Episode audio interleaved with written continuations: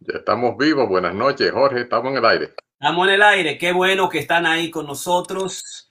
Estamos, vamos a hablar de los nómadas en, en Norteamérica. ¿Qué está pasando eh, con esta nueva película que es una crítica capitalista al capitalismo actual, al capitalismo que usa al, al ser humano y después en sus momentos difíciles, cuando se entra en crisis, digamos, comienza, el capitalismo lo abandona y se quedan entonces abandonados, sin dinero, sin casa, sin hogar, y se ha establecido una especie de tribu nueva, de cultura nueva, de una especie, digamos, de comunidad especial que nosotros la vemos en, la, en las carreteras y en, mi confusión fundamental cuando nosotros íbamos a hacer campo y decía, wow, esa gente se han retirado, mira, imagino que esos ricos eh, eh, cuenta tantos millones de dólares esto y esto, y de repente nosotros encontramos con Nomadland que se trata de una nueva cultura que es un producto, digamos, un residuo, si se quiere, del capitalismo, del, del, del, capitalismo malsano, del capitalismo, digamos, crítico. Y con la película de, digamos, de, basada en, la, en el libro de Jessica Bruder, eh, País Nómado o Nomadland, bajo la dirección de Chloe Zhao y con la, eh, el, digamos, la, la dirección, la, la, actuación de, eh, de Francis McDormand, tenemos una película excepcional. Vamos a tener un cinefori Forum. Vamos a hablar hoy de la película, nuestro Masterclass 266, País Nómada, la psicología de perderlo todo en América, la historia de los nómadas en, en, América, la significación que tiene para nosotros y al mismo tiempo los aspectos fundamentales clínicos, psicológicos, digamos, de este proceso, de este grupo de nómados, nómadas que existen, cuáles son los tipos de nómadas también que existen y vamos a hablar un poco absolutamente de todos. Así que, ¿sabe? Yo me vacuné, Karina se vacunó, estamos por encima de los 35, casi, casi 40% de vacunas en los, Estados Unidos. Eh, el domingo vamos a correr el 5K, en los, que llamamos los T5K en el Central Park, y luego vamos a correr el, mar, el, el maratón de Elliot, y vamos a correr también el, half maratón de Brooklyn. Este mes completo va a ser, vamos, vamos a mover del Bronx, de McClure, a lo que es, digamos, el Central Y además el domingo es Día de las Madres, como siempre, cuídate. Estamos en Corona Creativa Online y este, siempre cuídate donde quiera que estés, cuando salga, mantente en la burbuja de amor. Cuando tengas tus chances para vacunarte, vacúnate. Es el doctor Piña y por está Karina y está Ramón. Ramón, Karina, ¿cómo se encuentra? ¿Cómo están? Bueno, por esta parte estamos muy bien. Karina siempre está bien, o sea que la sorpresa es que yo esté bien. Pero la, la ley no me ha molestado. O sea que nada, es viernes, bienvenidos, gracias que están aquí. Una felicitación a las madres, todas donde estén. La mía se me fue hace unos meses, de que está desde allá arriba velándonos. Y, y bueno, nada, eh, ustedes son las eh, Karinas, a ti a, y las demás madres, tienen la oportunidad de celebrar dos veces eh, este domingo y el último domingo de mayo. O sea que felicidades, bendiciones. Karina, ¿cómo encuentras? ¿Cómo estás? Háblame. Gracias, gracias Ramón. Este, bueno, voy a aprovechar para mandarle un beso a tu esposa, Aida, una mujer realmente con mucha dedicación a sus dos eh, varoncitos y a su hembra, bueno, y también a su nieta, que es como si fuera su hijita, porque la adora. Así que un beso para todas las madres en este domingo, Día de las Madres. Eh, mi mamá se, también se me fue, pero es un día realmente de mucha celebración, por lo menos para mí. Yo me hago mi fiesta y yo obligo que todos me hagan una fiesta. Así es que nada, muy contenta de estar esta noche aquí con ustedes. Perfecto. Masterclass 276 es País Nómada, la película y la nueva cultura que existe en los Estados Unidos sobre eh, una comunidad de nómadas que está descrita por esta película, que es un libro también de Jessica Bruder. Y vamos a hablar de la psicología de perderlo todo en América y qué ha sucedido en términos de esta película. Vamos a, a, permitir, hoy es viernes, Ramón comienza el lunes, Karina, eh, yo el jueves y Karina el viernes. Karina, ¿qué nos puede decir para iniciar esta presentación, este diálogo? Bueno, quiero decir que realmente fue una película que fue una, una, película que me impresionó mucho. Es parte de una cultura, este, no sé si nueva, pero una cultura por lo menos para mí desconocida. Este, y es persona, y, y además es una película eh, que tiene, podríamos... No, no entiendo. ¿Está todo bien ahí? Sí, está bien, continúa. Ah, ok. Entonces, es una película que a mí me gustó mucho. Jorge realmente me tuvo que seducir varias semanas para yo ver una película. Jorge realmente es un cineasta. Yo voy a decir, Jorge realmente es un apasionado de lo que son las películas. A mí me gustan mucho las películas, pero me gustan las películas extranjeras. Esa es mi debilidad. Me encantan todas, las aprecio, las disfruto y veo mucha calidad en ella. Esta de alguna forma parecía una película extranjera, lo cual por eso me llamó mucho la atención. Este, hoy estoy con mi dos trencitas en honor a la, a la directora que recibió eh, su Oscar realmente con sus dos trenzas y sus tenis. Así es que me pareció muy bella y muy original eh, la, directora de, la película, ¿no? Realmente la película eh, tiene una de mis actrices favoritas, me encanta, es una, una, actriz realmente muy profunda, muy entregada y obviamente ella, ella lo pudo expresar en, su, en, esta película como siempre lo ha hecho. Fue, y yo realmente, voy a decir la verdad, yo veo las películas por los actores. Eh, yo no soy un movie buff como lo es Jorge, para nada. A mí me da mucho sueño ir al cine. Eh, casi siempre termino durmiéndome. Eh, yo creo que hasta en el Titanic, que no hay forma de que tú te puedas dormir, yo me dormí. a mí me da mucho, mucho sueño ver películas, al menos que sean películas extranjeras la cual realmente me apasiona muchísimo. Esta película realmente tiene muchos condimentos que realmente parece una película extranjera. Yo siento que es una película muy seria que muestra realmente eh, el individuo en su soledad, eh, eh, demuestra realmente cuando se pierde todo, cuáles son esas posibilidades que el ser humano tiene dentro, dentro de un entorno muy con muchas escaseces, ¿no? Con, muchas pérdidas, no solamente humanas, ya que el personaje principal realmente perdió a su esposo y cuando lo perdió se sumergió eh, en lo que es una gran crisis eh, existencial, eso es lo que a mí me pareció. Y de ahí ella quiso realmente eh, totalmente independizarse. Ella tenía familia donde realmente ir, donde dormir, tenía personas que las querían mucho, tenía una niña que ella realmente era como una tutora, una maestra para esta niña y vivían muy cómodo y estaban dispuestos a, que ella se quedara eh, con ellos y ella realmente los rechazaba. Ella prefería vivir en su van, en su pequeña guagua, donde ahí tenía que hacer sus propias necesidades y la película lo enseña lo cual a mí me pareció muy, muy profundo, una película muy, muy dolorosa, una película eh, muy solitaria también.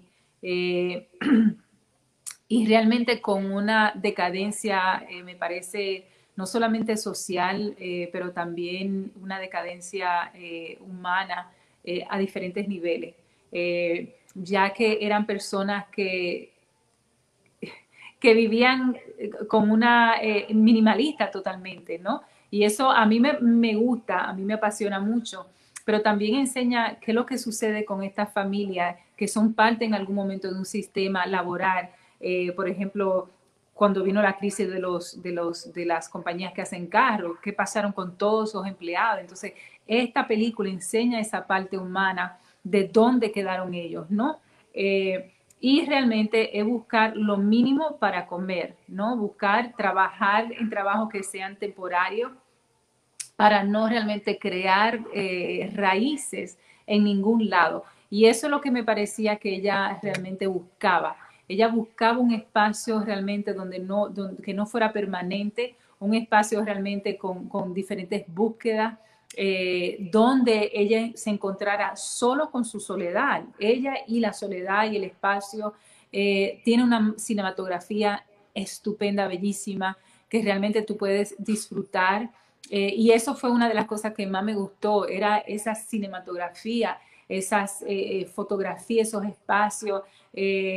fue realmente sumamente impresionante de lugares que tú dices, wow, me gustaría ir ahí, eh, aunque me quisiera quedar en un hotel, sin duda lo digo, pero este, realmente ir y visitar esos, esos lugares, ese desierto bellísimo realmente que hay aquí en este país. Entonces, eso muestra mucho, mucho la película. Lo que a mí me parece muy interesante es que no solamente ella brega con, el, con este sentido minimalista de sobrevivencia, pero también con una gran depresión hay una gran tristeza, hay una gran depresión, hay muchas pérdidas, pero en el proceso la película lo que muestra es que nosotros los seres humanos podemos tener propuestas totalmente teóricas de, lo que nosotros queremos y, nos gustaría hacer. Pero al final yo siento que nuestra sociabilidad siempre nos va a traicionar. Nosotros somos seres eh, sociales, nosotros somos seres que dependemos de otro ser humano, nosotros somos seres que necesitamos la comunicación, que necesitamos el intercambio, que realmente se nos haría muy, muy difícil vivir y sobrevivir este, sin nada, sin, sin nada ni nadie. Entonces, me parece que ella estuvo en esa búsqueda por mucho tiempo, junto de una comunidad que tenía esa misma búsqueda personal que ella tenía de no atadura física, este, de no atadura humana. Eh, y, y, al final lo que se demuestra es que realmente no, nosotros somos seres sociales este, y necesitamos lo que es el amor, necesitamos la compañía, necesitamos realmente el apego, las conversaciones, la sociabilidad, eh, y que al final eso fue lo que ella encontró. Ella no solamente lo encontró, lo defendió este, y se acercó, hizo un acercamiento físico, ella sola, a ese reencuentro con lo que es el amor, con lo que es la familia, que para los seres humanos es tan importante. Y esa parte a mí me pareció sumamente interesante y me gustó, que no fue realmente, creo que las tragedias dentro de la película fueron ajenas, no fue de, no fueron, ese final cruel que yo estuve esperando en todo el tiempo que vi la película, una película realmente larga, extensa, es densa, eh, es oscura, eh, esas crisis y ese final trágico se vieron en otros personajes dentro de la película, pero realmente no con la protagonista principal, lo cual a mí me salvó, porque a mí me parecen tediosas las películas sumamente trágicas. Eh, a mí me gustan mis películas de final feliz, a mí me gustan mis películas este, optimistas, me gustan películas eh, con drama, pero también que terminen con una notalidad ese, positiva y alegre. Eh, y responde a mi propia necesidad, ¿no? Entonces lo que enseña mucho la, la película es esa búsqueda existencial en momentos de crisis, porque eso es lo que nosotros sabemos. Nosotros sabemos que cuando muere nuestra madre, nosotros entramos en una crisis propia, existencial nuestra, este, provocada quizá por la pérdida de un ser muy querido, pero nosotros realmente eh, mueren y somos los terapistas. Cuando murió mi mamá y yo en el momento, obviamente era mi último año en la universidad de mi última maestría, me molesté muchísimo porque yo, yo iba a terapia para bregar con la muerte de mi mamá y con pena, y después de, casi ocho meses en terapia, yo iba todos los días, quedaba muy cerca de donde vivía, en la misma universidad. Yo recuerdo que un día él me dice, pero tú, tú, lo, tú estás sufriendo tu propia, eh, eh, es, eh, tú estás en esa, en esa agonía existencial propia de, de un momento trágico que has vivido. Y yo recuerdo que yo me, me sentí, primero me asombré que un gringo lo dijera, este, eso es la realidad. Este, y, primero porque él no era, él no tenía eh, base eh, psicoanalítica, lo cual yo podría haber esperado de un psicoanalista esas conclusiones, pero de él me sorprendió este, y no lo quise volver a ver más. Esa fue la verdad, lo rechacé. Después de un tiempo, eh, quizá un año, dos años, entendí que realmente él estaba en lo cierto. y me tomó un tiempo entenderlo y que se me fuera el enojo de él, porque me enojé muchísimo. Yo estoy llorando aquí a mi mamá, yo no, estoy, yo, yo no tengo miedo a, mi propia eh, no existencia, ¿no? Así es que, y en realidad nosotros los terapistas sabemos que, que realmente es Dios de Way Around, es como realmente lo propuso. Entonces, esta película realmente presenta esa agonía, esa pérdida humana eh, y esa búsqueda, eh, pero también presenta esa, eh, ese distanciamiento eh, muy americano eh, que, hay. Hablo de aquí porque es el sistema que conozco, no me voy a basar en Europa, ni siquiera el Caribe, ¿no? Pero, pero como latina, dominicana, caribeña, ¿no? Yo sí puedo decir que, que se me haría muy difícil ver eso masivamente, culturalmente, este, comunitariamente en un sistema latino, como que yo no lo veo. Eh, me parece que corresponde mucho a este espacio donde realmente eh, hay una gran individualidad, se propone como que, wow, sí, lo mejor es que tú te descubras tú mismo solo. Eh, nosotros sabemos que eso es una porquería. Este, tú te descubres con el otro, tú te descubres para ser mejor humano con el otro. Eh, no di que tú descubrir tus propias debilidades en tu soledad eh, para ti y solo y, tú. Eso, eso no, no va, por lo menos no va conmigo. Entonces, la película sí te propone eso, me parece que es una propuesta muy, muy americana. Este, de lo que es una cultura y representa realmente la cultura este, de una parte de la cultura de este país, de ese, de ese aislamiento, de esa frialdad este, que existe, eh, ya que todo, incluso hay una escena muy importante este, donde ella recurre a, a, una de las, de las compañeras que está ahí, eh, que también está enferma, que está también en esa despedida eh, terrenal, ¿no? Donde ella estaba y eso me parecieron sumamente interesante. Hay muy poco diálogo, es una película sumamente visual, lo cual yo disfruté muchísimo. Y la actuación, como digo, fue realmente de, primera. Yo siento que de alguna forma el final de la película, eh, voy a reconocer, yo me dormí un poquito en el final yo me iba y venía, hubo una parte donde yo iba y venía, pero es muy mío, no tiene nada que ver con la película. Este, pero yo estaba muy atenta porque a Jorge le encanta contar películas. Jorge no solamente te la cuenta, él te puede narrar los diálogos. Y a veces yo le digo, pero no me tiene que decir los chistes, dime, cómo, dime qué pasa, dime el desarrollo, dime el final. Pero Jorge te, te quiere detallar cada paso de, de, la película porque realmente es, lo que es con la música, Jorge es muy pasional, con las películas también yo he aprendido que muchas veces a mí me parece que me gusta más oír la versión de él y chequear, entonces después ver la película. Pero esta era una película donde realmente él quería que la viéramos juntos. Nosotros vimos todas las películas, todas las películas, eh, los documentales, de, también las películas infantiles que se presentaron. Eh, nosotros vimos todo, todo Hollywood, todo lo que se presentó, no solamente para los Oscar, pero también para, el, otro premio de, de, la Academy. Entonces fue muy, muy interesante que vi toda la película, obviamente por el proceso pandémico que estamos viviendo. Si fuera en otro lugar, ya yo no tolero las movies, porque Jorge es de, de ir a la película al, al, teatro tres veces por semana. O si va una vez, ve cinco películas y mis hijos están también acostumbrados a ese afán pero yo me, yo me cansé mucho de hacer eso. Así que la película yo la recomiendo muchísimo, una película, como dije, muy densa, muy oscura, muy gris, este, con muy pocos diálogos, donde habla de ese proceso existencial eh, que vivimos todos en, en, en, un proceso realmente de pérdida personal. Al final yo siento que la propuesta de la película, de que realmente nosotros eh, no, o, o, al menos es eso quizás Jorge y Ramón tienen otra, total otra, otra, eh, otro proceso de, canalización de la película, pero realmente para mí la propuesta al final es que no, los seres humanos somos realmente más sociales, queremos amor, necesitamos el sexo y quizá esa, esa me parece que fue la propuesta final de la película. Este, aunque de alguna forma te presenta culturalmente eh, como un, un, mundo subterráneo que existe, donde hay personas que quieren vivir realmente lo cual me parece una contradicción, ¿ah? y lo voy a explicar por qué. La mayoría de, estas, eh, de, esta, de estos vanes que se compran, que, by yo quiero uno, yo quisiera tener uno para agarrar mi cartera, hacer una compra porque tiene baño, tiene cocina, tiene de todo, eh, y coger por allá y llegar y volver, irme y volver. Eso sería una chulería y trabajar de cualquier espacio que se tenga. Eh, me encanta esa, esa gitanería que propone.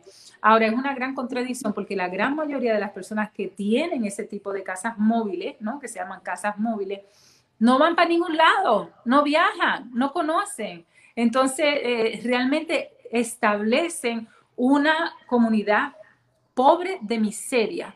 Eh, y ahí es que yo me parece realmente muy interesante la película, porque te quiere mostrar realmente una independencia, te quiere mostrar una riqueza y un desprendimiento social a todo nivel, no solamente humano, sino también este, físico, eh, no solamente físico, humano, pero también social. Este, y la verdad es que o hay mucha depresión. Eso fue lo que yo vi, hay mucha, mucha depresión, este, hay muchos struggles con despedidas, eh, y eso me, pareció como que, wow, qué, qué interesante la película, porque en alguna forma te quiere vender ese estilo de vida como que un desprendimiento a un sistema eh, inadecuado, a un sistema fracasado, que es el capitalismo, pero a la misma vez lo que te presenta es una realidad muy triste, una realidad muy solitaria, una realidad muy gris, muy tensa, este, y como no, una realidad como estancada, una realidad que me parece viola en su esencia lo que es la dialéctica humana, no solamente de sobrevivencia, pero la dialéctica de, avanzar y crecer y aprender. Y es, como, y es como que si hubiera una necesidad de, de exiliarse en un espacio que no tiene sentido este, y, que, y que todo lo contrario se ve muy muerto. Entonces eso me pareció muy interesante y también me parece muy interesante toda la propuesta de lo que son los, móviles, porque en efecto yo, me gustaría saber cuáles las estadísticas de lo que es realmente, de cuánta de la gente que decide tener estos móviles para viajar y hacer un mundo, una aventura, realmente lo hacen y no se convierten en un grupo sedentario de pobreza, de miseria este, y de poco avance a, a, nivel intelectual, a nivel físico, ¿no? Y yo siento que a veces esas pequeñas cosas es las que nos mantienen muy vivos, ¿no? En uno de los capítulos de Jordan Peterson, creo que fue el primero que yo presenté, él dice, tienes que obsesionarte en la vida en algo. Algo tiene que llamar tu atención, porque la alternativa de no tener ese algo será catastrófico, no solamente para la sociedad, pero a nivel individual también, porque ahí es que viene la depresión, ahí es que vienen los suicidios, ahí es que viene la desgana, eh, el consumo de droga y la desgana de realmente de estar vivo. Tú tienes de alguna forma que, que obsesionarte, ¿qué es lo que te gusta? Correr, pues mira, ponte a correr como una loca. ¿Qué es lo que a ti te gusta?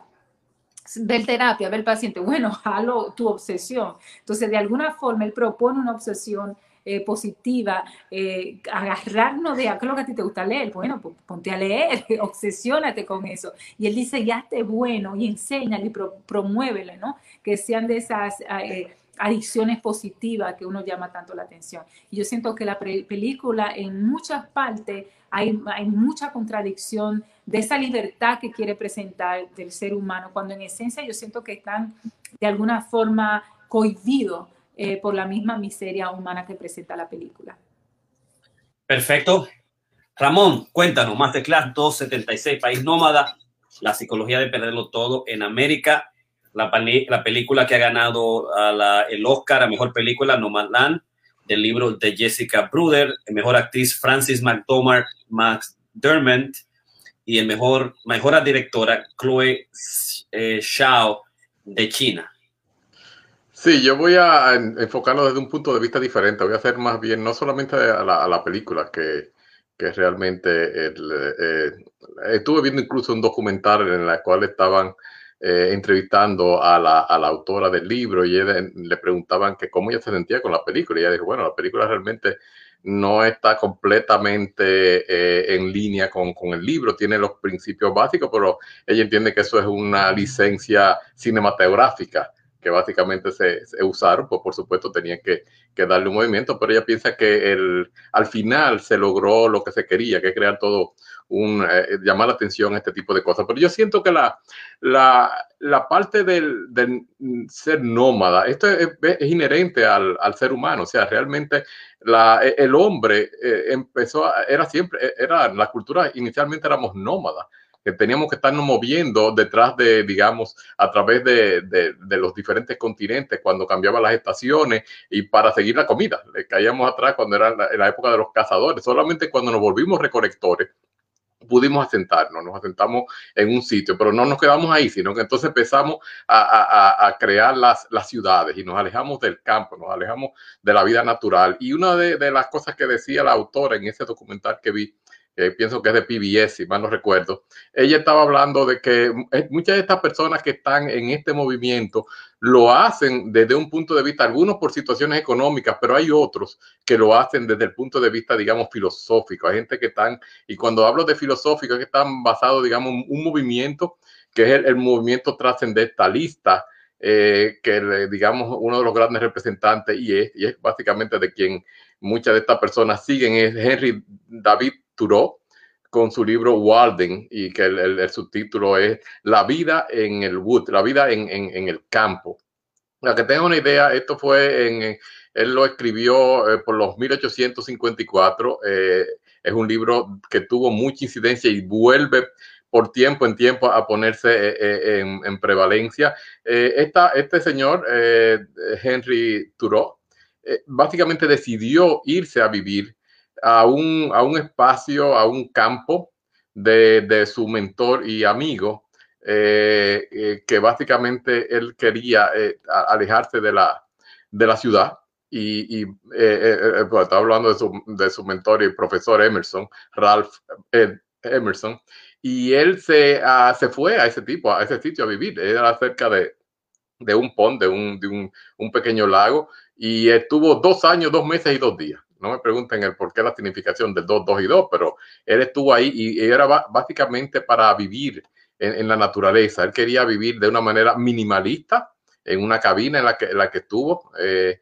y básicamente él lo que se dedicaba fue identificar las plantas, ver los animales, a disfrutar de la, de la naturaleza, eh, y, él hace un recuento de cómo la naturaleza cambia a través, a través de las diferentes épocas. Este es un movimiento muy, muy, muy bello. Hubo un momento ah, eh, en, los 60 cuando eh, hubo ese movimiento, digamos, hippie, que querían volver a la, a naturaleza y pues entonces se volvió a eso. Emerson, su, su maestro, hablaba del, del, método de la naturaleza y él quería hacer un experimento trascendental en pastoralismo, o sea que era básicamente volver a, eh, era una, una, revolución anti de la economía de, eh, que se estaba viviendo en el siglo XVIII y XIX. Entonces, mucha de esta gente eh, básicamente han llegado a esta situación por una situación evidentemente económica y otros lo hacen de una manera, digamos, por, por eh, filosofía y algunos otros simplemente lo hacen por, eh, por mm, qué sé yo, por, por vivir algo diferente. Para que tengan una idea, las estadísticas eh, al, al, año, en el, en el 2011, y esto lo, lo de la BBC, ellos hicieron un estudio y produjeron un, un pequeño informe que decía que en Estados Unidos habían alrededor, estamos hablando, recuérdense, de unos 10 años, 3 millones de personas nómadas que estaban viviendo en vehículos recreacionales y el 90% de esas personas tenían de 55 años y más. Ahora mismo la, las nuevas estadísticas no lo tengo a mano, pero sí ha habido un cambio porque ahora hay dos vertientes. La vertiente de los de 55 para arriba y las de los jóvenes entre los 25 eh, y 35, que son personas que han estado en, digamos, una situación que le ha permitido tener cierta posibilidad económica y han comprado muy buenas, eh, muy, buenas casas rodantes y esto. Pero realmente, inicialmente, eh, antes de que existiera todos esos vehículos, la realidad es que el, el, el, movimiento se inició aquí en los Estados Unidos hace muchos años y le llamaban el, lo que se llama el bondocking.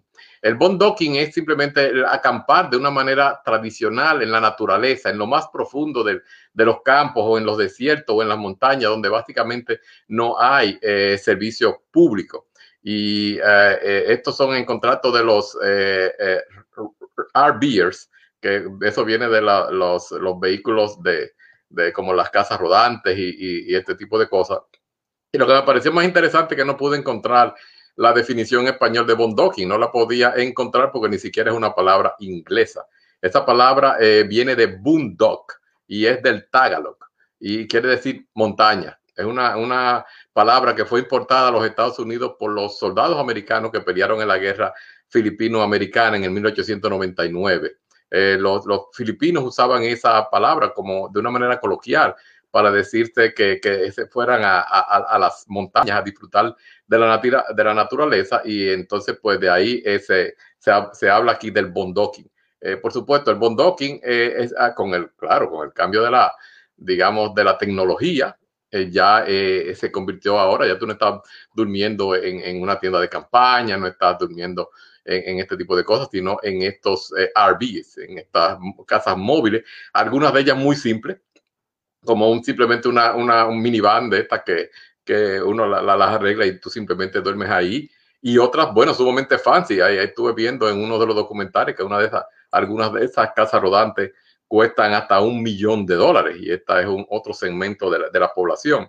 Muchas de estas personas, eh, ellos re, rechazan que se les llamen homeless o desamparados, porque ellos dicen que ellos no son desamparados, ellos son houseless, o sea, ellos lo que no tienen es una, una casa y lo, y lo, hicieron uno por opción, porque decidieron que ya querían desconectarse del, digamos, de, de lo que es la, la sociedad.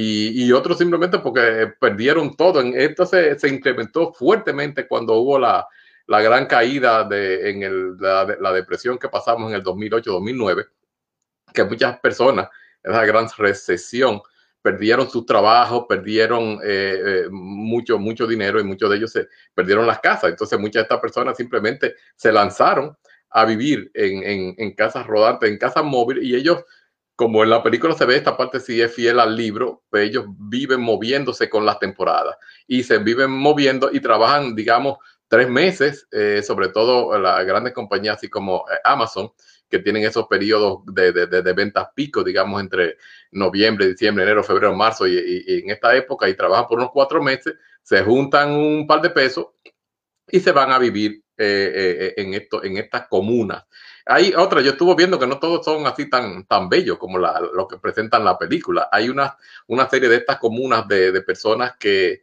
eh, que la, donde no pueden ni siquiera entrar la, los policías y, están, es como si fueran eh, un grupo de depravados viviendo y esto es en, sobre todo en el área cercana al desierto. Una de ellos es una base militar abandonada, no recuerdo el nombre ni creo que es importante en este momento, eh, donde eh, básicamente hay una cantidad de, personas viviendo hacinadas, una vida loca y ahí pues no hay ningún tipo de, control social. O sea que hay dos, dos versiones o dos vertientes de, del Nomad Land. tenemos estas que son muy eh, digamos así, poética, si se quiere, donde la naturaleza y todo lo demás, bien, bien tipo Turó, es lo que se tiene en, en, cuenta y hay otra que realmente es otro, es un inframundo o un submundo de, de esto. Sí, claro, las personas y por lo que estamos viendo que muchas de estas eh, personas, tanto en el libro como en la película, como en algunos documentales que vi, eh, están, eh, a mí me sorprende porque muchas de estas personas tienden a ser, eh, como dicen aquí, 55 y, no solo 55. En los documentales que yo vi son personas de 65, 70 que han tenido o, ciertas pérdidas en la económicas o emocionales o sentimentales.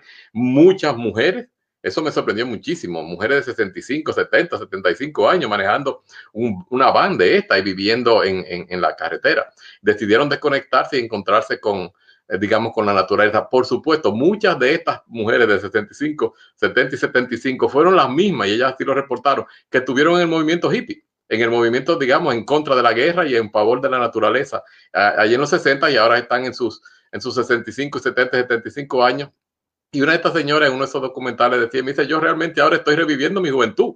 Yo estoy viviendo ahora lo que yo quise vivir cuando estaba joven y lo hice por, por dos o tres años, entonces después me casé, tuve hijos y entonces pues ya me, me, me limitó, pero eh, tuve esa capacidad de, de, vivir. O sea que este es, una, es un fenómeno social que se está dando, que simplemente se está dando, no, se está dando por muchísimos años, pero se ahora se está popularizando.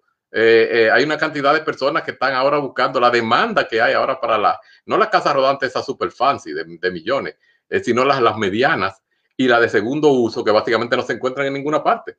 ¿Por qué? Porque ahora también no solamente la crisis del 2009 creó ese, ese boom, sino ahora la creó la, la pandemia.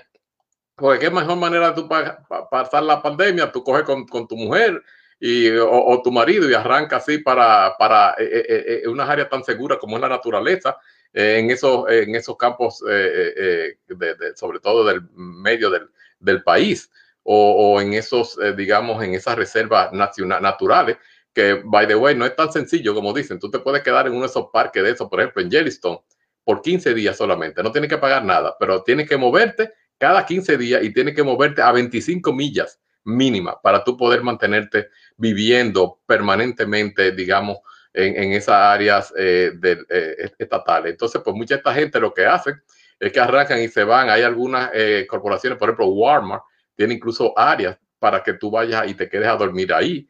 En algunos, en algunos de los estados, la gente hacen así, pase de Garitan 15 días, se paran en el parqueo de Walmart y entonces pues después vuelven para esa, ese parque nacional o para algún otro. Eh, esto se está viendo aquí. Yo no había pensado que podía haber en Nueva York, pero pude identificar que hay algunas áreas en Brooklyn donde eh, que son básicamente que comerciales, donde hay muchos camiones de, de eh, de construcción y ese tipo de cosas. Y ellos presentaron en uno de esos documentales y videos que vi un montón de casas rodantes. porque la gente va y se queda ahí. Y, muchas veces en áreas eh, que ellos quisieran quedarse en Brooklyn es que básicamente se, se estaba viendo mucho esto. En, en, las ciudades no le, no le permiten. De hecho, mucha gente lo que hacía era que llegaba, se parqueaban en cualquier calle, no, no en Manhattan, pero por ejemplo en, en Queen, en el Bronx, y se, se desgaritaban antes de las 6 de la mañana, porque a las 6 de la mañana empezaba la gente a poner ticket. O tendría que tener cuidado porque en algunas áreas los vecinos son muy agresivos con este tipo de, gente. O sea que este es un movimiento que tiene eh, raíces sociales, que tiene raíces económicas, que tiene raíces, digamos, e, espirituales, porque muchos de estas personas, si ustedes lo oyen hablando, eh, tienen como ese, esa mentalidad tipo Turó de, de asociarse a la naturaleza y buscar nuestros orígenes. Pero yo siento que realmente uno tiene, porque yo mismo, incluso en algún momento viendo estos documentales, caramba, yo tengo un camioncito que realmente es un, un, casi una, un, un, camión casa, una unidad móvil de televisión, en casa de un amigo en Pensilvania y le estaba diciendo ahí, cualquiera va y lo busca y lo convierte en una cosa de esto y nos desgaritamos por ahí para abajo pero eh, no sé todavía, ella no está lista para eso. Y yo no sé si realmente ahora yo me puedo dar ese, ese lujo tampoco de, de, desconectarme, pero es algo que, para que ustedes vean lo que lo pone a Jorge y, y lo mete a uno en este tipo de cosas, me pone a pensar ese tipo, digo yo, pero yo tengo el camión allá donde mi amigo Fran, de que ¿por qué no lo buscamos y lo convertimos? Tiene aire acondicionado, tiene de todo, es una casa básicamente rodante, solo que es un estudio de televisión.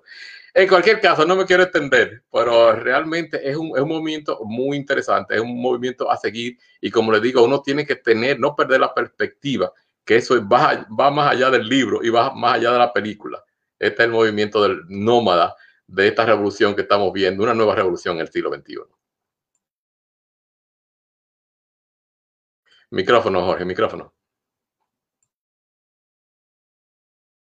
Ok, yo voy a dar algunos datos, que algunos coinciden con los tuyos, y luego voy a situar el país nómada, la psicología de perderlo todo en América, en unos nueve puntos breves.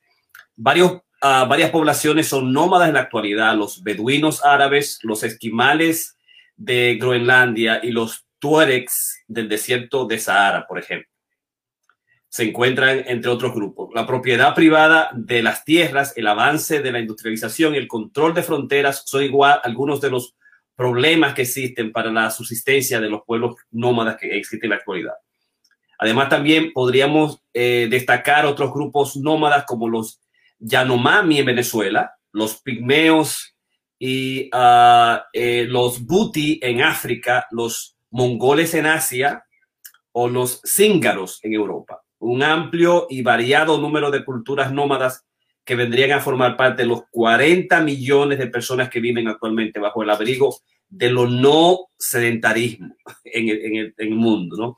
Eh, que va más allá de la película, allá del libro y está íntimamente ligada a nuestra condición de movernos de acuerdo a las estaciones y de movernos de acuerdo a las comidas, que fue el proceso del nomadismo inicial que paró cuando apareció la agricultura y comenzamos nosotros a hacer, o cuando dice eh, Yuval Harari que el trigo nos domesticó a nosotros, no lo contrario. Encontramos el trigo, era bueno, era mucho, y entonces nos quedamos ahí. Eh, se perdió el nomadismo cuando comenzamos a la recolección y a la dimensión de la agricultura. En Estados Unidos, como dice Ramón, hay una población oculta de personas que viven en las carreteras, ferrocarriles y espacios abiertos del país, solas o en grupos hay alrededor de 3 millones en el grupo más grande de nómadas que de, deambulan por el país en autocaravanas, en vehículos recreativos, que son el RV, Recreative Vehicles, y el 90% de estos RV, RVers eh, tienen más de 55 años, como tú establecías. Hay tres comunidades eh, nómadas distintas e inclusivas. La primera, nómadas digitales, eh, el hogar, el transporte y los ingresos generalmente provienen de una aplicación o sitio de web, que fue que comenzó eh, en, la, en la, el trabajo de cuatro horas. Tim Ferry lo, de, lo, lo, descubrió y lo popularizó. Y hay mucha gente que lo que hizo fue que, pero ¿por qué yo tengo que estar en una casa? ¿Por qué yo tengo que tener cinco casas a diferentes lugares del mundo? porque yo con el dinero que tengo, con la inversión que tengo, me voy a Chile, me voy, paso por Haití, por Santo Domingo, voy a Europa y puedo vivir en cualquier sitio siempre y cuando yo tenga una eh, una conexión con Internet y fue el vagabundo, la creación del vagabundo moderno eh, que podría vivir mejor con los, el con los 3 mil dólares renta que tú haces, tú puedes vivir como un rey en muchos lugares del mundo. ¿no? Y uh, el, trabajo de cuatro horas eh, el libro del trabajo de cuatro horas, que ahora estamos siguiendo nosotros, el, el cuerpo de cuatro horas de Tim Ferriss, nos trajo un nuevo vagabundo, más inteligente, más joven. Eh, que nosotros hemos visto siempre, estos muchachos que se ponen mochila, los mochileros en Latinoamérica, en Chile, los mochileros también en Europa que se van a conocer el mundo. Y el, el, el, el, trabajo de cuatro horas también demostró que hay un lugar en Estados Unidos, en Europa, donde tú vas y por un año completo tú viajas el mundo entero en un barco y lo haces creo que por 28 mil dólares. 28 mil dólares con tu familia, te metes en ese barco y conoces el mundo entero en un año y uh, Tim Ferriss lo propone también en su libro. Pero estas es en los nómadas digitales también existen en la actualidad que se está haciendo muy de moda el hecho de los nómadas, los psicoterapistas nómadas. Eh, tanto así que las últimas instituciones y proyectos como Will, como Alma, están promoviendo el hecho de que se hagan, eh, digamos, licencias en diferentes estados, con la posibilidad de que tú, con, la, con el cambio de la pandemia, la posibilidad de que el seguro todavía te puede pagar, tú puedas moverte en esa misma dimensión. Incluso hay un tipo que se llama psicoterapista nómada, de The Nomad Psychotherapist, ¿no? Eh, también están las casas móviles, que es la segunda forma eh, de tipo de comunidad, casas pequeñas, vehículos recreativos, caravanas, remolques y autobuses renovados, que son lo que se llaman, eh, que siguen el movimiento minimalista, ¿no? De dejar las casas, el capitalismo, lo, que, lo que Firm dice al final cuando van de la hermana a buscar los 5 mil pesos para arreglar su van, que no es un van cualquiera, sino que es una casa, y le dice en el diálogo que tiene muchacho, yo voy a comprar una, una, compré una casa en el 2008 y voy a comprar otra más. Y ella dije, pero tú lo que está haciendo es eh, siguiendo el mercado capitalista y, y, robándole al otro. O sea, eh, tú lo que estás es, digamos, eh, vendiendo un sueño que no existe a la gente, que es dañino. Digamos, metiéndole un préstamo para, que esté, para que esté, digamos, sujeto al banco, a las, a, las, a las exigencias del banco por 30 años, que fue la queja que le hizo, digamos, Firms eh, cuando estaba en la casa de su, de su hermana. Y Van Life, que es la tercera forma, son furgonetas que han sido renovadas para incluir una pequeña cocina, baños y cama. Y dentro de los nómadas digitales, las casas móviles y los van life están la nueva casa moderna de estos, digamos, eh, de estos vagabundos, de estos nómadas que lo que han hecho vender todas sus casas, tener eh, y con la fortuna crearse unas van de, un cuarto millón de dólares, un millón de dólares, que tiene absolutamente todo con la familia. Entonces van a vivirse la nueva vida para conocer completamente todos los Estados Unidos, ¿no? Las tres comunidades de vida crónica tienen opciones para familia y aunque uno podría tener un trabajo regular como cualquiera de los dos estilos de vida, trabajar en línea proporciona la mayor flexibilidad, que son los últimos vagabundos, los últimos eh, individuos que, lo, que pueden hacer el trabajo en cualquier sitio donde están. Y nosotros lo hemos podido lograr, digamos, cuando estamos en Florida, o vamos a, a Niágara y vemos nuestros pacientes desde aquí. Estamos viendo una especie de psicoterapista nómada o del psicoterapista digital o del nómada digital, que es la primera, eh, digamos, dimensión.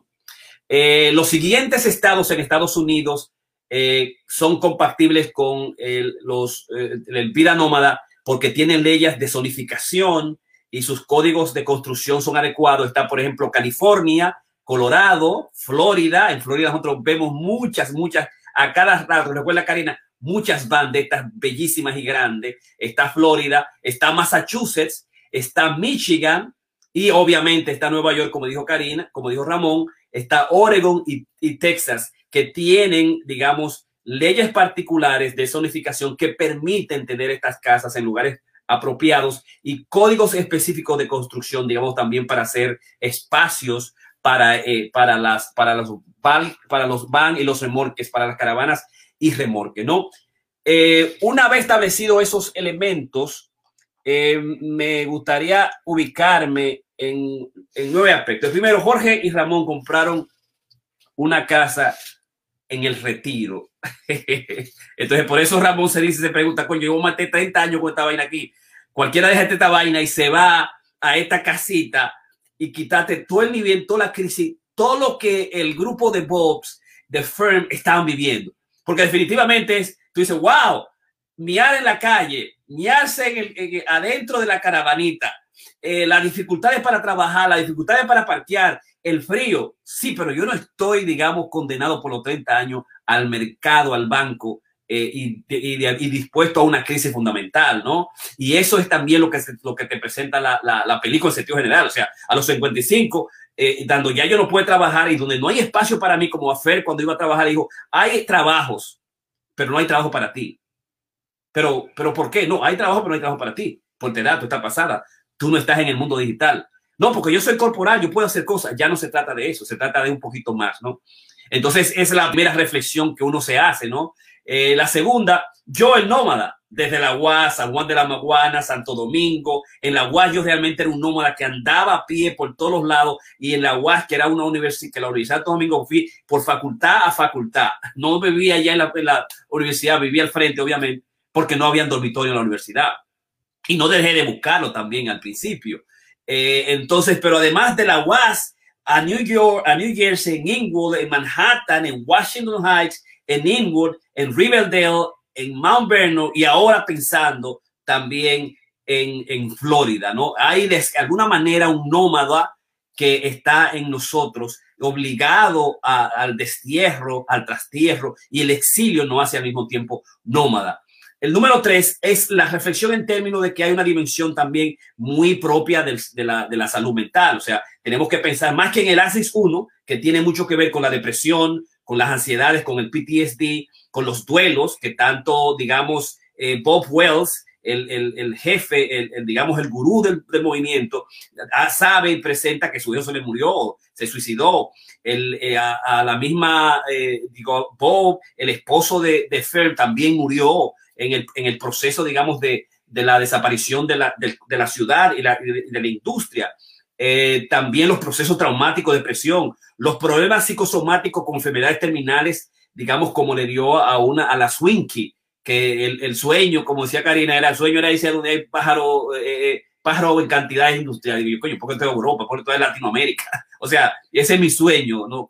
Los sueños, los sueños de los nómadas, eh, ¿cuáles son esos sueños, no? Pero bueno, son cada uno de los sueños son sueños personales y se ve esa dimensión de ASIS 1, pero sí lo que uno va a descubrir en un ASIS 2 son, o, eh, digamos, trastornos antisociales íntimamente ligados a, no solamente a ser shy, sino antisociales y avoidance. La misma hermana dice, no, lo que pasa es que tú eras distinta, tú me gustaba de, ti, que tú me veías a mí como yo soy, me empujaste, eh, pero tú sin embargo quisiste ser quien tú eras y tú lo que querías de pegarte nosotros, te fuiste con Bob, trabajaste ahí, se destruyó todo y sin embargo te seguiste metiendo y te has metido en un mundo nómada, que hay ciertos individuos donde las mismas situaciones del ASIS 2 en el área de salud mental le llevan a una dimensión, digamos, de equisotípicos, eh, eh, de sujetos que se sienten bien, que son antisociales, que se sienten bien afuera, que, que no es ya una exploración, eh, digamos, eh, de social, no es una dimensión de crisis, sino realmente yo quiero estar solo, más allá de la introversión. Yo pienso que esa esa reflexión yo quería hacerlo y la dimensión también de la pérdida que fue consistente en cada uno de los casos. Número cuatro es el viaje y la exploración existencial del ser, que es lo que aparece y lo, y lo que se encuentra, lo hace, digamos, Fern durante toda la película. Ella, tú vas a encontrar en la película, en la cinematografía, en la dimensión de las estaciones, en la vinculación de las tomas cercanas a ella, las tomas a distancia, toda esa dimensión tú vas a encontrar una exploración fundamentalmente del ser, de la comunidad, de la soledad, de una exploración a través de la tristeza extraordinaria, una exploración, digamos que también una expresión, digamos, distante de ella misma. No es una exploración, es una exploración de una comunidad de sujetos que no hablan, eh, sino que dicen, que esperan, que piensan y que hacen cosas. En ese proceso es que se encuentra realmente una exploración de ser en la película, eh, la, digamos, País Nómada. El otro aspecto es realmente una crítica brutal eh, al capitalismo actual. Es decir, tú después que utilizas a los seres humanos los 55, 65 años, lo desecha y no hay lugar ni siquiera con lo que es el dinero del retiro, que cuando ellos calcularon era 527 dólares, con 527 dólares no podían pagar la renta, no podían comer, y lo que es entonces abandonar la casa, vender todo lo que tiene, comprar, dependiendo del dinero que tienen, una, una pequeña van, un remolque para, digamos, dedicarse andar y entonces creó esa filosofía con Bob Wells, eh, Bob Wells y además también creo que se llama el grupo de ellos que está en el internet, se llama el Rendezvous, el Robert Trump uh, Rendezvous, la cita de los de la trampa de los Robert, del, del, Robert Trump Rendezvous, RTR, de Bob uh, Wells, ¿no? Es decir, el, el, país americano roba la juventud eh, a sujetos de clase media más o menos baja americana que luego al final no pueden vivir de su retiro de la pensión, que es imposible y lo que hace es que asumen el nomadismo por obligación, uno, eh, y el nomadismo muchas veces por lujo o por estilo de vida, ¿verdad? Y otros por la dimensión, digamos, digital, del nomadismo digital. Pero es una crítica brutal que tú la encuentras y la ves, incluso eh, el, mismo, el mismo Amazon, los lugares de dispersión de Amazon, hay una crítica fundamental, es decir, ¿qué, ¿qué, está haciendo Amazon con ellos? ¿Qué le está dando a ese grupo en términos, cómo le paga? ¿Cuáles son las condiciones, digamos, económicas y sociales? No es el Amazon que además de tener un gran almacén, crea casas como antes se creaban las grandes compañías de carro, ¿no? Que te creaban una comunidad y te hacían casa para que tú vivieras, o como algunos de los grandes eh, eh, inventores de los Hershey, ahí creo que fue, el Hershey fue el, el, sujeto que creó una ciudad y se hizo Hershey, vendió Hershey a nivel, a nivel global y creó una ciudad especial para sus trabajadores. Nosotros no vemos eso en pesos, nosotros no vemos eso en, en Amazon habiendo la posibilidad también de hacerlo, ¿no? Hay una crítica que el Amazon, como la película es, se presentó no en Netflix, sino en, en, en, Hulu, eh, hay una crítica importante que no se quiso traer eh, y que Jessica Bruder, eso es lo en, en el, esa era la crítica fundamental, la crítica a Amazon. ¿Qué está haciendo Amazon con estos nómadas? en los alrededores, a, no a los homeless, que son homeless, pero ellos llaman house, houseless, ¿Qué se puede hacer este capitalismo rampante que lo que hace es que dos o tres mamás eh, eh, eh, divorciada y divorciado, eh, hombre y mujer, pareja de dos o tres hijos, haciéndose billones mientras los nómadas viven sin casa, sin lugares y sin techo, sin comida, sin seguro y sin una pensión, digamos, adecuada. Una crítica brutal al capitalismo, yo pienso que es la película. Y por eso, digamos, si nosotros llegamos a la película, tú vas a ver que la, la mejor película fue eh, las nominadas el The Father, Judas and the Black Messiah, Mank, Minari, uh, Promising Young Woman, South of Metal, The Trial of Chicago 7 y ganó No Man, porque es una crítica fundamental. Es decir, esa película nos dice algo más a nosotros, nos dice de la condición que nosotros tenemos, ¿no? De, del sueño americano, cómo sueño americano duele tanto, ¿no? Como Ramón dice, coño, pero cualquiera busca la vaina aquella eh, eh, eh, y, qué, fácil esa vaina, ¿no? Entonces, la actriz principal, si tú te fijas, Viola Davis de Mac Rainey Black Button, Andra Day de United States versus Billie Holiday, Vanessa Kirby de Pieces of Woman, Frances McDormand que ganó y Carrie Mulligan de Promising Young Woman, que son películas extraordinarias y son actrices de primera magnitud. Y sin embargo, la película, por encima de esas películas, la actriz ganó. Y déjame mencionarte, por ejemplo, los directores. Thomas eh, Vinterberg de Another Round, que a Karina le gustó muchísimo, los tipos jóvenes que se, que, que, se comienzan a beber, a, a, a, beber, porque hay un nivel de cuando tú bebes, tú sientes, te desinhibe y, y, comenzaron a conseguir su personalidad y una película extraordinaria.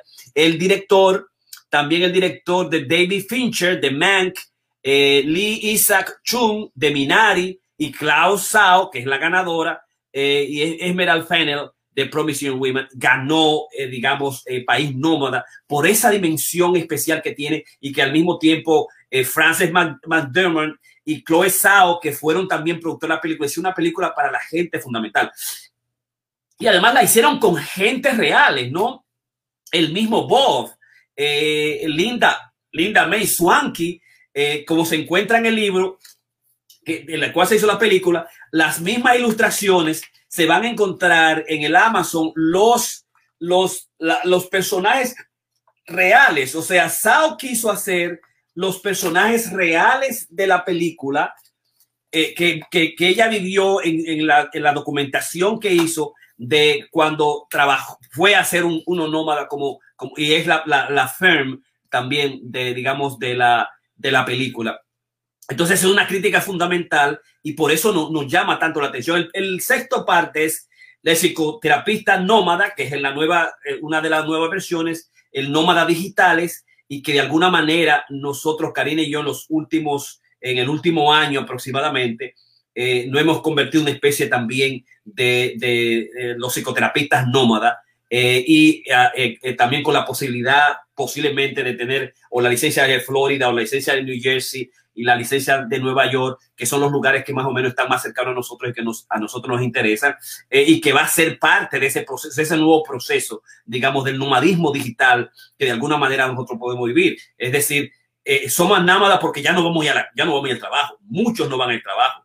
O sea, Amazon posiblemente tenga, eh, Google, Facebook, posiblemente tenga una cantidad de 10, 20, 30, 50% en los próximos 5 o 10 años. Y muchas industrias, a pesar de que el CEO de Che, de che dijo, esa vaina de Zoom a mí no me gusta, yo quiero volver, yo quiero volver a la, a la vida, yo quiero ver las reuniones. Dice, dice el tigre, dice el tigre Ramón y Karina, yo no quiero ver más reuniones de Zoom. Dijo el Che, el del Morgan Che, se encojonó y está regado que no quiero ver Zoom. Vamos a ver de nuevo a ver nuevamente, ¿no? Pero hay mucha gente que no va a volver, que mucha gente se va a quedar. Hay mucha gente que ha podido lograr el hecho de que siempre ha soñado de tener, educar a sus niños en su casa y, poder hacerlo a nivel de distancia eh, y poder tener colaboración con, con, las escuelas, una instrucción, una especie eh, híbrida que parece que va a ser el, la parte del, proceso, del, futuro. El, punto 7 la película, citas memorables del libro son, por ejemplo, cuando este, ella le llama a la película, ¿cómo se llama? Le dice Linda May y Fern le dice que se llama Vanguard, ¿no? Vanguard. Y en, al final, la dedicación de la película es dedicated to ones who had to depart, dedicada a aquellos que tienen que partir. See you down the road, como decía Bob cuando estaba contando a Fern en la película eh, de Robert Trump uh, Rendezvous, Grief and Loss, él dice que es, es un mundo de tristeza, de soledad, de duelo, eh, de, duelo, eh, eh, de, de, duelo y tristeza, ¿no? Y que él generalmente no le dice gracias a la gente. I never say a final goodbye eh, a nadie, sino que I see you down the road. Te veo, eh, te veo en el camino, porque muchos entran y vienen, pasan 3, 4, 5 años y en cualquier momento se le encuentra. La película al final termina con dedicated to, to those who have to depart. Aquellos que tienen que, que, que salir por el hecho de que nos forzamos o económicamente, porque lo hemos decidido, o porque nos autoexiliamos, eh, porque hay un destierro o por condiciones actuales, por ejemplo, la, la pandemia y la situación latinoamericana, de, también Estados Unidos, las, las fronteras, eh, buscando nuevas vidas, tenemos, somos nómados por obligación y nómados por dimensión económica, no solamente por un, una especie de, de, gozo espiritual o decisión espiritual, sino forzado fundamentalmente. Otra de las citas importantes, eh, Angela, cuando entran en el, están por primera vez en el, en el, en el Amazon, digamos, eh, ella, ella tiene un tatú que dice home is just a word. Home is just a word. ¿Es el hogar solo una palabra? Or is it something you carry with you? ¿O es algo que tú siempre llevas contigo, no? Y esa es la condición fundamentalmente de la película. Donde quiera que tú vas, no es el hogar, no es la casa bonita que se presenta que tiene David, el, la persona que le gustaba, que se gustaban ambos, y que al final parece que ella se va a ese David nuevamente, o la casa bonita y bella que Sao eh, nos la presenta de una manera extraordinaria, ¿no? Nos presenta las casitas, la casa internamente, y nos presenta estas casas particulares, ¿no? Que el, hogar es lo que tú llevas siempre de, de, de, dentro de ti.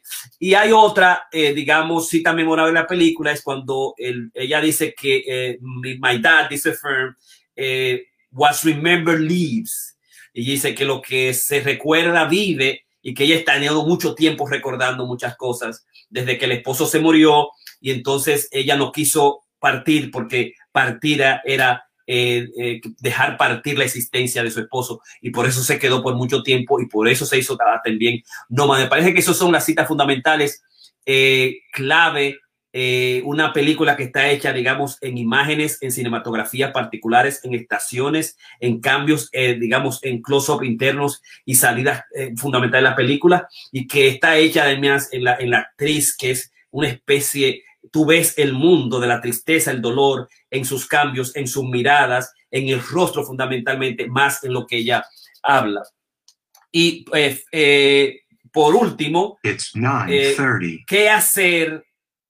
Cuando nosotros nos vemos de alguna manera nómadas en Mount Vernon, Florida, Nueva York, Santo Domingo, New York, eh, cómo traté, por ejemplo, Boston, ese nomadismo de hacer un PhD, ir y volver, la significación que lo que duele partir y volver, organizarse. El mundo, el mundo nómada es un asunto absolutamente terrible.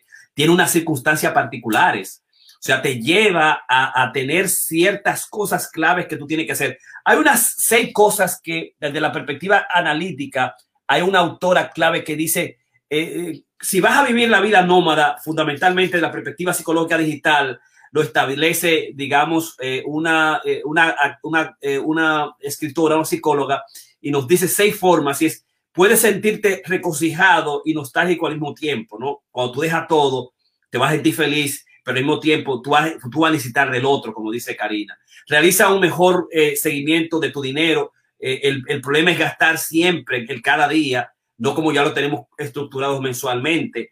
Tener un objeto de comodidad o una rutina, cuando se pierde la rutina, los rituales fundamentales, es absolutamente difícil, como la película de este, de este actor que se va a una isla y de repente tiene el, el, el muñequito que lo sigue y que le habla, ¿no?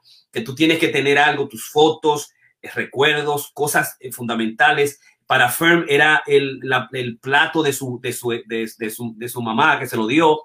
También eh, date, eh, darte un capricho fundamental, cosas que tú quieras, regálate algo en ese proceso.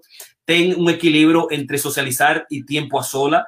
Si te vas y quieres dar un out of people, si te quieres ir de la gente, me parece mucho ellos lo que quieren irse de la gente, y sea dar ese, viaje especial, vuelve a hacer nuevas, nuevas gente, a conocer nuevas gente, socializa en cada uno de los lugares que vaya y considera el asesoramiento en línea, considera la consejería en línea, considera la, la, psicoterapia, la psicoterapia digital, considera la teleterapia, porque el hecho de que estés en la carretera no significa que, que tus problemas desaparezcan, ¿no? Si no siempre los problemas te siguen y son absolutamente, no es que sean diferentes.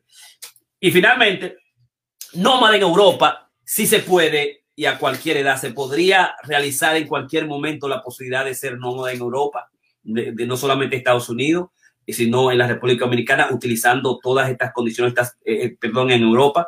Eh, eso me parece fue un lapso lenguaje, este, pero que se puede hacer eh, no solamente en nuestro país, en Latinoamérica, en República Dominicana, en Europa, y por qué no también en un momento determinado darse un mes para hacer un vagabundaje de nómada, eh, eh, digamos, en el caso de Karina había que buscarle el cuarto de millón de dólares para uno, para uno poder irse, porque eh, ella no va a estar haciendo pipí de que como estaba firme en la película o haciéndolo dentro de, de una lata. No hay muchas posibilidades que eso suceda. Así que, Ramón. Sí, yo pienso como tú dices, o sea, esto tiene que ver con, con una, eh, con, visiones, porque por ejemplo, eh, muchas de estas gentes que están en, sobre todo representadas en el libro, ellos no quieren, como, como dijimos, ellos dicen que ellos, muchos de ellos lo hicieron por situación económica, pero los otros por, por la búsqueda de la, de la naturaleza. Están buscando ese encontrarse, son minimalistas, están tratando de, evitar tener todas estas comodidades y no vivir otra vez en, en, lo natural. Esto me recuerda mucho, hablando así de, de, de psicólogo, a Carl Jung, que él, su casa en el lago Constanza, eh, en, en eh, básicamente la construyó piedra a piedra, como un castillo que él hizo, y no tiene ni agua potable, ni tiene energía eléctrica, ni, no la tiene todavía. Él le prohibió a sus, a sus hijos y a sus nietos que le pusieran ningún tipo de, nada que alterara la naturaleza de donde está esto, frente a la laguna, una casa bellísima.